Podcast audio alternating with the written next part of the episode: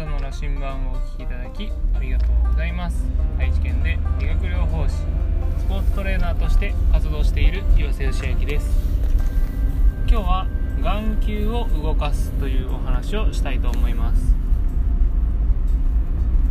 皆さんはパソコン作業などですね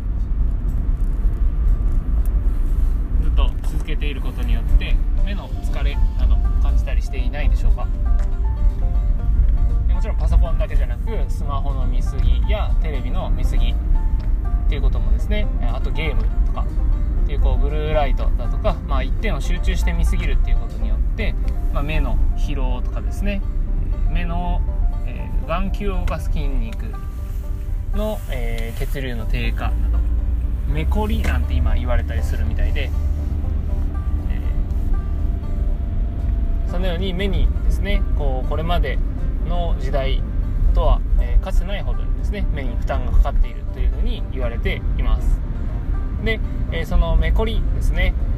が起こってしまうと、えー、目の視力が低下してしまうだけじゃなくて脳の機能も低下してしまうというふうに言われたりしています。というのも、えー、視野視野視覚っていうのは目だけで見ているんじゃなくて実は脳ですね。脳が情報を処理して見ているというところで、えー、視覚ですね。視覚情報にこう負担がかかると、えー、脳にもですね影響が出てしまうというそう、えー、ことが言われています。でですね、え私たちの今普段の生活っていうのは視覚情報からですね90%ほどの情報を取り入れていると言われていてまあ他の五感と比べて視覚っていうのは本当に負担が多いんですね。それは、えこれまでの生活でも変わらなかったんですけどそれがさらにスマホパソコン、えー、テレビゲームの普及によって、えよりですねこう負担がかかるようになっています。で、え私たち、えー、もともと人間はですね目は一点をですね集中するようにできていないみたいなんですね。だから、えー、いろんなところをですねこう眼球を動かしたりして見るっていうのがえすごく大事なんですけど今それができていない人が本当に多い。だから、えセルフケアとしてですね、え眼球をしっかり動かしましょ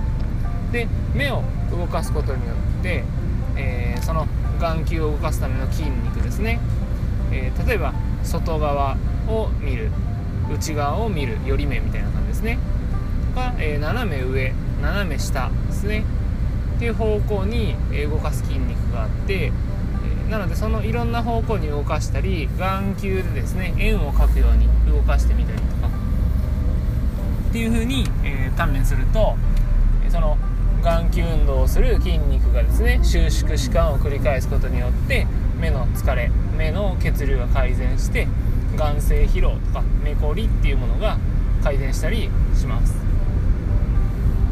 まあ、もちろんそれだけで改善するかどうかって言われると、えー、まあ他にも要因があったりするので、えー、全部が改善するかどうかって言われると、まあ、難しいところではあるんですけどまずやるような習慣っていうのは絶対必要だと思いますね。でおすすめのタイミングとしては、まあ、夜寝る前はやっぱ目をいい状態にして寝た方がいいと思うので寝る前にやるのは一つ方法ですし朝ですね。起きた時に動かすことによって、え、脳をですね活性化させる、え、働きもあるので、え、目をですね朝動かしたりあとはま疲労を感じた時とかですね感じる前に定期的に眼球の運動っていうのは取り入れるといいと思います。で、えー、さっきテレビとかブルーライトの話をしたんですけどメガネとかコンタクトレンズも、え見えやすくはなるんですけどあれも実はですね目に負担を、えー、かけているというふうに言われていてだからこそ、えー、その眼球運動ですね眼性疲労を取ったりだとか、えー、視野の訓練をすることによって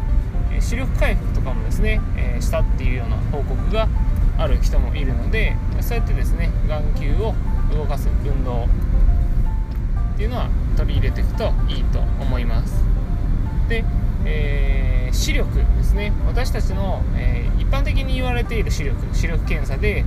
あの C, C の字みたいなやつですね。あれで見る視力って、えー、本当に視力の中のほんの一部分でしかなくてスポーツとかですね。では、え、その視力だけでは不十分であとはま周辺視野って言われるものだったり動体視力というものもスポーツ選手には必要な視力になります。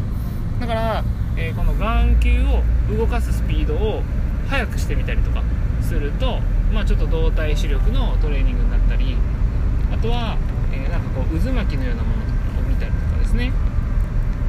えー、数字をランダムにですね1から20まで例えば紙に書いてそれを何秒以内に見つけれるかとかっていうこうトレーニングをしたりすると目の周辺視野のトレーニングだったり移動体視力のトレーニングだったりっていうのも合わせてすることができます、まあ、そんな感じでですね、えー、眼球を動かすっていうところは、えー、ぜひですね皆さんも日々のセルフケアに取り入れてみてください。というわけで、えー、今日は眼球を動かすというお話をさせていただきました。お聴きいただきありがとうございます。ではまた。